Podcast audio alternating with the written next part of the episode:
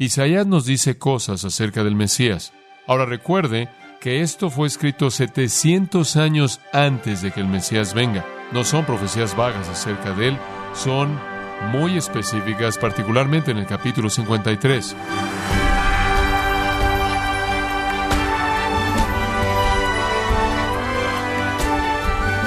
Le damos la más cordial bienvenida a su programa Gracias a vosotros con el pastor John MacArthur.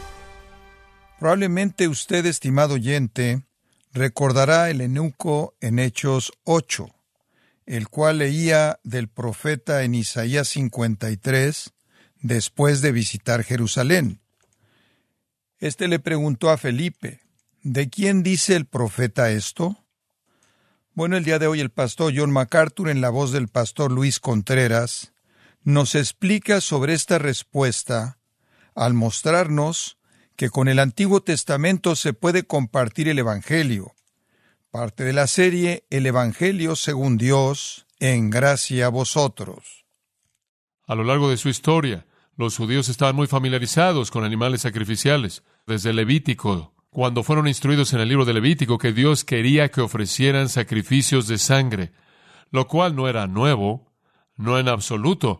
Eso se remonta hasta Abel, ofreciéndole a Dios un sacrificio de sangre, y se remonta hasta Abraham, en donde Abraham se le dice que ofrezca a su hijo en el altar, y conforme Abraham levanta el cuchillo para meterlo al corazón de Isaac, su mano es detenida y Dios provee un sacrificio. Se les había instruido de que el pecado causa la muerte, que el alma que pecare, esa morirá, como dijo el profeta, y que debe haber una paga por el pecado, y que debe haber un castigo por el pecado, alguien debe morir, y la demostración de eso está en todo animal sacrificial que fue jamás matado a lo largo de la historia de Israel. No fue que la salvación vino por la muerte del animal, fue que el animal simbolizaba el hecho de que el pecado demandaba la muerte y que Dios estaba dispuesto a proveer un sustituto inocente que moriría la muerte por el pecador penitente. Ningún perdón de pecados sería concedido por Dios fuera de un sacrificio aceptable, sustitutivo de una víctima inocente. Y para los judíos fieles, con corazones verdaderos que estaban arrepentidos, ellos venían y entendían que ellos ofrecían su sacrificio y mediante ese sacrificio estaban diciendo, yo sé que mi pecado demanda la muerte, yo sé que no soy justo, yo me arrepiento y te pido, Dios, que me perdones en base a esta obediencia al ofrecer un sacrificio. Ellos no fueron salvos por el ritual, no fueron salvos por el sacrificio, ellos fueron salvos por arrepentimiento y confianza en Dios, en que Él fuera misericordioso a ellos mediante un sacrificio que vendría y proveería satisfacción para Él, y a eso apuntaban esos animales. Ellos sabían que no había perdón en el animal, ellos sabían que no había satisfacción en el animal, como lo sabían, porque tan pronto como ofrecían un sacrificio, entonces tenían que ofrecer otro. Cada día del año y después con más sacrificios en el día de la expiación Yom Kippur, y más y más sacrificios en la Pascua, y sacrificios personales. Y ellos sabían que nunca, jamás, jamás terminaba. Entonces ellos sabían que el sacrificio satisfactorio no había llegado. Pero un judío con corazón verdadero, un verdadero israelita, un israelita que conocía y adoraba a Dios de una manera verdadera, entendía que él era injusto, que él era miserable, que él era pecaminoso, que merecía la muerte, y venía en penitencia y obediencia, haciendo lo que Dios le dijo que hiciera, y le pedía a Dios por misericordia y gracia, y esperaba que Dios proveyera el sacrificio. Bueno, nunca ellos habrían esperado que el sacrificio final y aceptable sería ningún otro que el Mesías, quien por cierto es presentado como el siervo, ahí atrás en el capítulo 52, versículo 13, y él prosperará y será levantado y exaltado y grandemente exaltado. Y según el versículo 15, él va a asombrar a muchas naciones y reyes cerrarán la boca debido a él. Este va a ser un individuo sorprendente, poderoso, influyente, muy elevado. Al final del capítulo 53, él recibirá un botín con los grandes y dividirá el botín con los fuertes. Ellos tenían esa perspectiva de su Mesías como un gobernante y rey exaltado, el gran rey, el rey de todos los reyes. Pero ahora descubren que antes de que él sea establecido como rey, él va a ser matado el Mesías matado como un cordero. El retrato aquí es del Mesías siendo matado y estando en silencio como una oveja está en silencio. Esa es la imagen. La realidad es que el Mesías será llevado a la matanza. La analogía es que como una oveja, Él estará en silencio en esa matanza. Ninguno de los sacrificios previos a la muerte del Mesías satisfizo a Dios. Pero una vez que Jesús fue matado, el velo en el templo fue rasgado de arriba hacia abajo, y todos los sacrificios después de ese fueron cancelados. Y Dios destruyó el templo usando a los romanos poco después.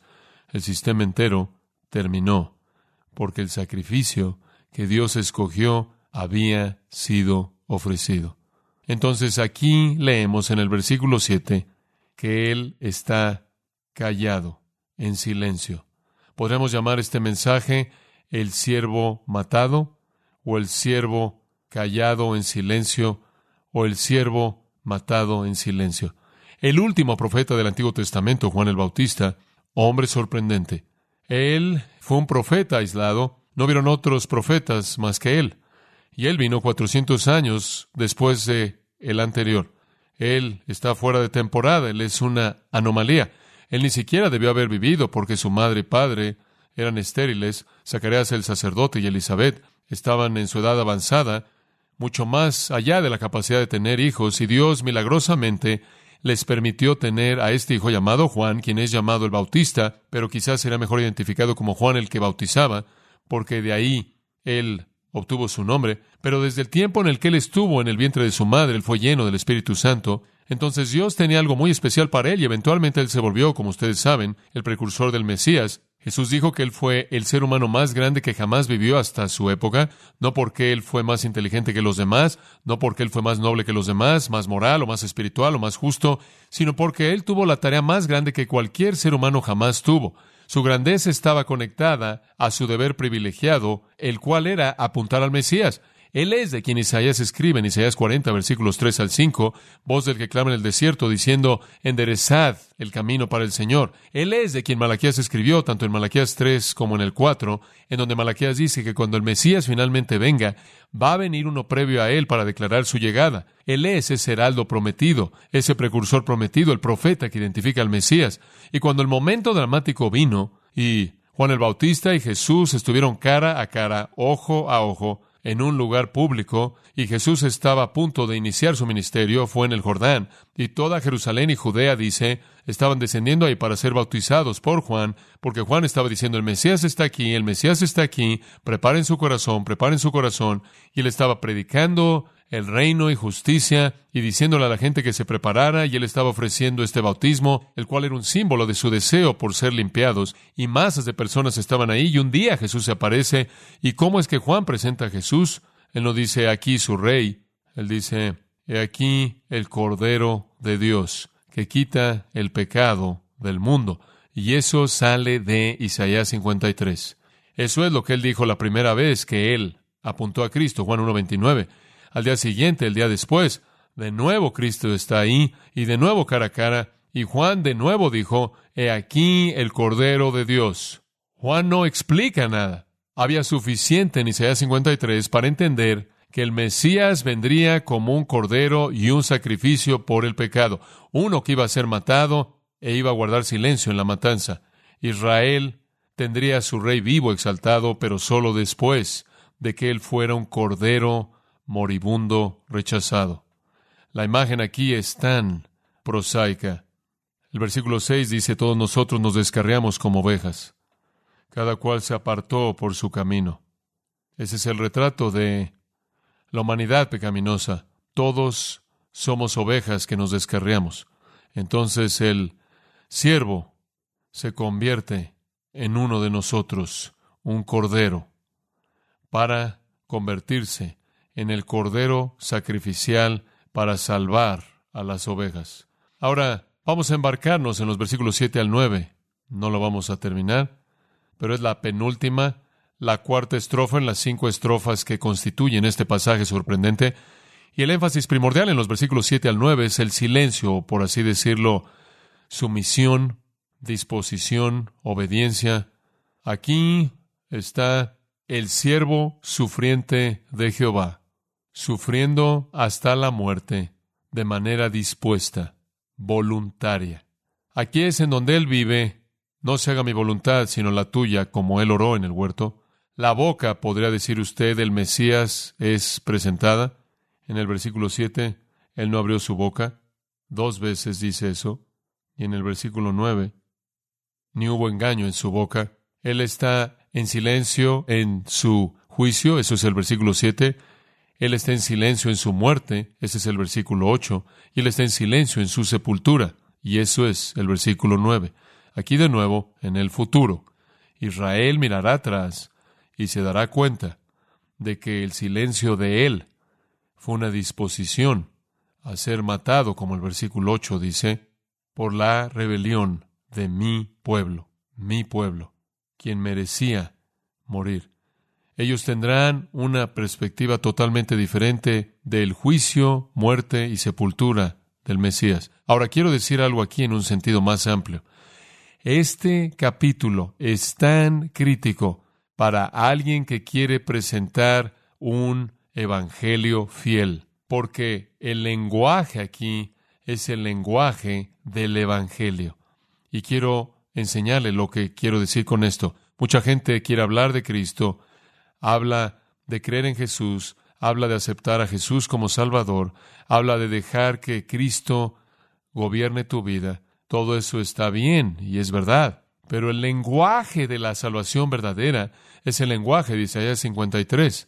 Cuando los judíos en una generación futura, o cuando usted y yo en esta generación, mira a Jesucristo, así es como lo debemos ver, no como un maestro, no como una especie de salvador benigno, dispuesto, aunque Él es un maestro y ciertamente un salvador. Pero tenemos que ver a Cristo en el lenguaje de sacrificio. Muy bien, esa es la frase operativa. Tenemos que verlo en el lenguaje del sacrificio. Cuando usted está viendo aquí, usted está oyendo la confesión de los judíos en el futuro y la confesión de cualquier persona verdaderamente convertida en el presente. ¿Y cuál es el lenguaje? Usted regresa al versículo 3. Despreciado, desechado, varón de dolores, experimentado en quebranto, versículo 4. Sufrió, azotado, herido, abatido, herido, molido, castigado, su llaga. Versículo 7. Angustiado, afligido, matado. Versículo 8. Cárcel, juicio. Fue quitado, lo cual significa matado, cortado, herido al final del versículo 8. Versículo 10. Jehová quiso quebrantarlo, sujetándole a padecimiento. Él es una ofrenda por la culpa, versículo 11 y 12, llevando la iniquidad, llevando el pecado. ¿Qué estoy diciendo? El Evangelio es acerca del pecado y es acerca del juicio y es acerca de la expiación y es acerca de la muerte y es acerca del sacrificio y es acerca de la sangre. El Evangelio es acerca de la opresión, aflicción, juicio, ejecución, ser herido. Es acerca de las iniquidades, transgresiones, pecados. Ese es el Evangelio. Así es como tiene que ser entendido y explicado. Claro que la tendencia actual tiende a apuntar a un mensaje inofensivo, una referencia reducida, marginal a Cristo. Ese Louis Johnson dijo, los cristianos reinician su teología a toda nueva idea como reiniciar tu reloj cada vez que encuentras un reloj que es diferente. Pero las palabras de salvación son las palabras que encuentra usted en Isaías 53. Así es como usted tiene que entender la muerte de Cristo, así es como otros tienen que entenderla. ¿A quién se hace referencia aquí? ¿Quién sufre un juicio como el versículo 7 describe, una muerte como el versículo 8 describe y una sepultura como el versículo 9 describe? ¿Quién es este?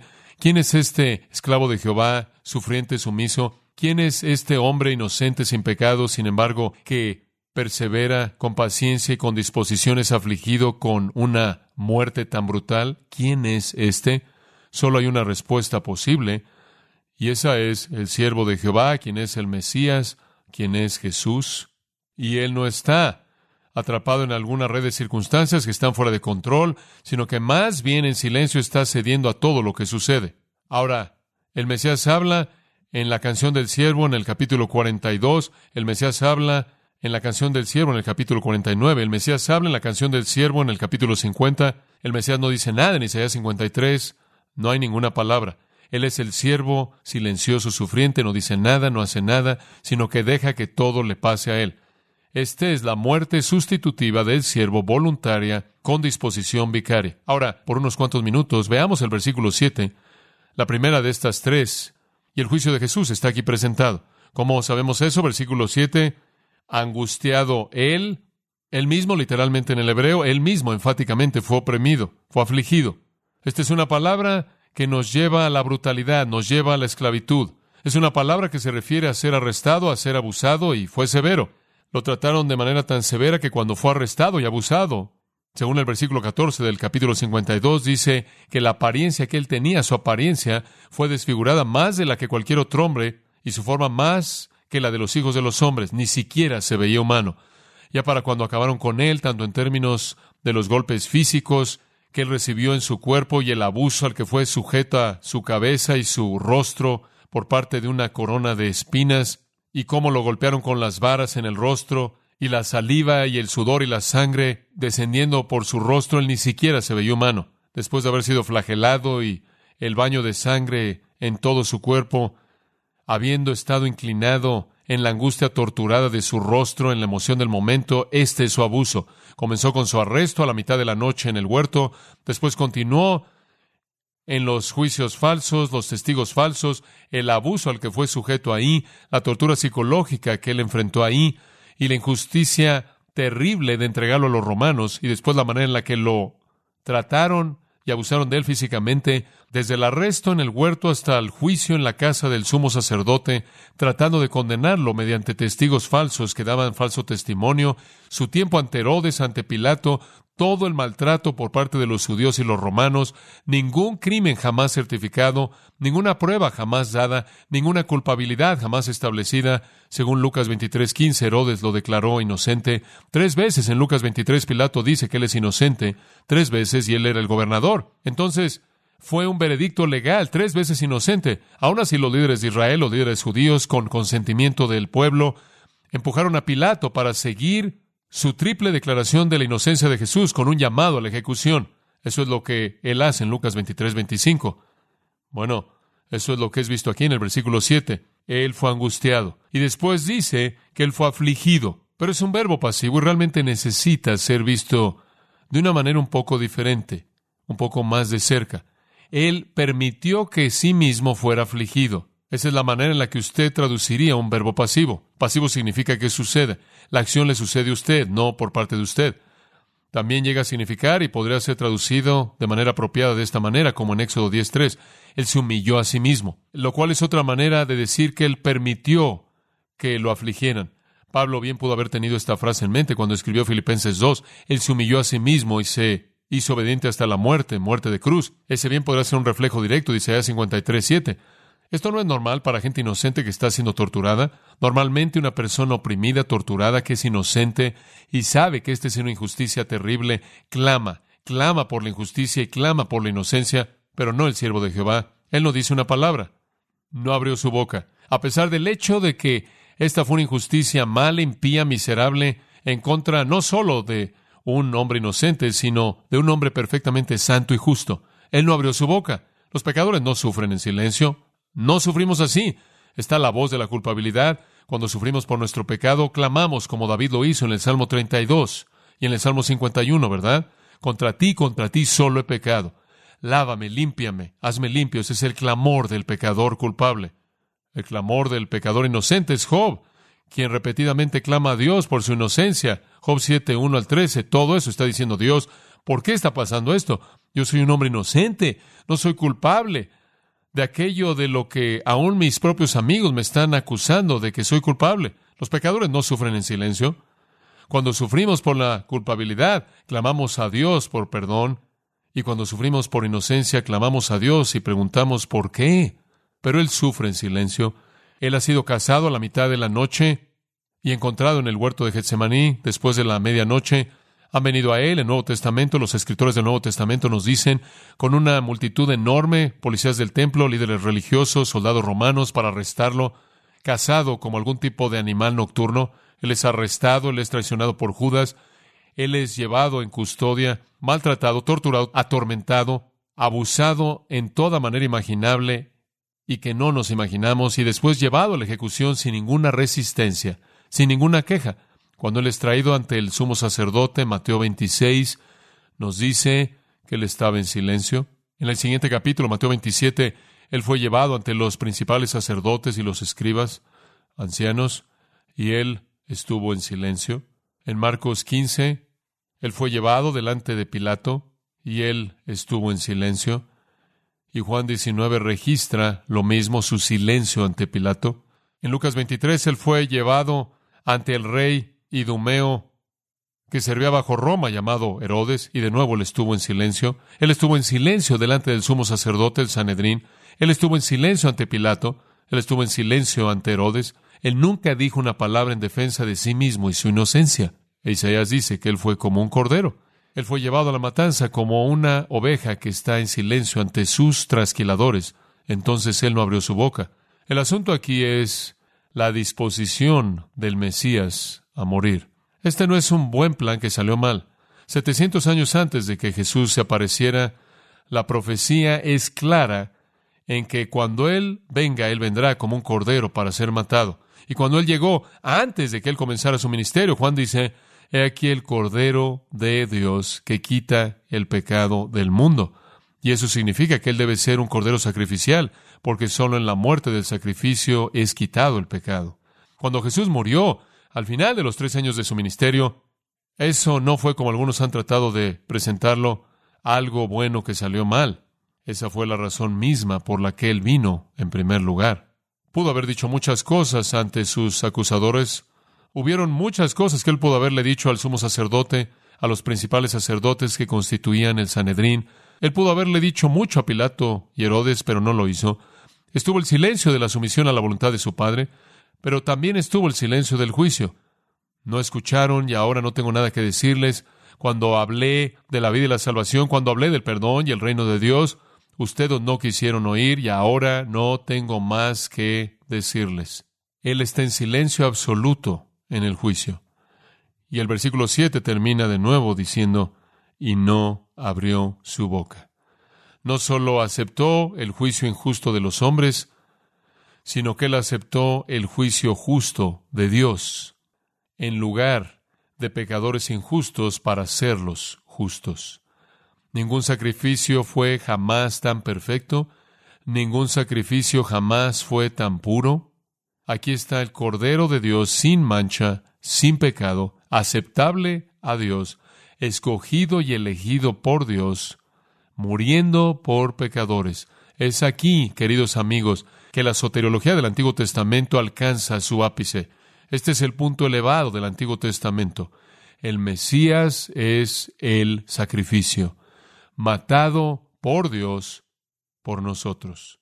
Él es el siervo de Jehová, Él es el esclavo de Jehová, y su servicio demanda que Él muera, que Él sea castigado por nuestro bienestar, que Él sea azotado por nuestra llaga, que Él sea aplastado por nuestras iniquidades, que Él sea traspasado por nuestras transgresiones, y como el versículo 8 lo expresa, que Él sea quitado de la tierra de los vivientes por nuestras transgresiones, aquellos que merecemos la muerte. Ese es el mensaje del Evangelio, y es un mensaje de pecado y juicio y muerte y sacrificio. El siervo de Jehová, sufriente, silencioso, sumiso, matado, menospreciado, recibe el castigo de Dios por la deuda moral enorme de los elegidos de toda la historia humana y paga el precio del rescate con su vida. Ahora, eso es el versículo 7. Ese es el juicio que nos lleva a su muerte en el versículo 8. Lo vemos en silencio en la muerte, inclusive en silencio en la sepultura. Versículo 9. Inclinémonos en oración. Padre, estamos boquiabiertos por el asombro de este sacrificio de Cristo. Estamos asombrados del hecho de que tú nos lo hayas aplicado a nosotros que somos totalmente indignos, porque es que tú nos has seleccionado de todo el mundo para recibir este mérito poderoso. Esto va más allá de nuestra comprensión, pero está detrás de nuestra adoración. Es la razón por la que te amamos, te alabamos, te adoramos. Pedimos, Señor, que tú atraigas a algunos a ti, judío gentil, que este sea el momento en el que salgan de las tinieblas a la luz, de la muerte a la vida, de la confusión a la claridad, de la ignorancia al conocimiento, de la muerte a la vida, y que sean traídos a Cristo. Padre, lleva a cabo una obra en corazones y cumple eso para tu gloria, para tu honra, para que el cielo pueda regocijarse por la llegada a casa de un pecador perdido. Oramos porque tú seas honrado de esa manera, para que tú seas exaltado. En el nombre de Cristo. Amén.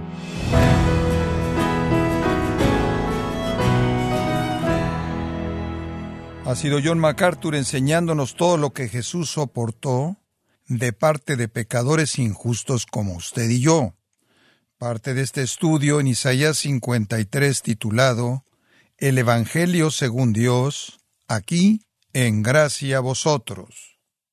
Estimado oyente, quiero recomendarle el libro El Evangelio según Jesucristo, donde John MacArthur nos explica detalladamente que Jesús siempre mantuvo la realidad de su señorío como algo prioritario en su ministerio.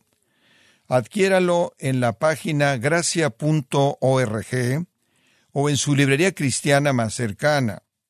Y también le recuerdo que puede descargar todos los sermones de esta serie El Evangelio según Dios, así como todos aquellos que he escuchado en días, semanas o meses anteriores, animándole a leer artículos relevantes en nuestra sección de blogs, ambos en gracia.org.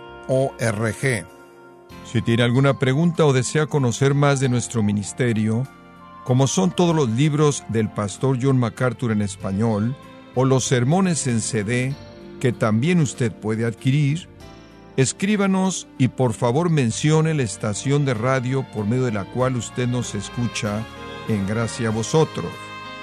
Es importante conocer no solo el país y ciudad de donde usted nos escucha, sino también la radio. Para quienes contactan nuestro ministerio por primera vez, pueden solicitar una copia del mensaje de promoción sin costo alguno, un mensaje por oyente únicamente. Si usted vive en los Estados Unidos o Puerto Rico, escríbanos a Gracia Vosotros, P.O. Box 4000, Panorama City, California 91412. O puede escribirnos a través del siguiente correo electrónico radio arroba Queremos agradecerle su tiempo y sintonía en nombre de John MacArthur y del personal de este organismo e invitarle para que nos acompañe en la próxima edición y así juntos continuar desatando la verdad de Dios un versículo a la vez en gracia a vosotros.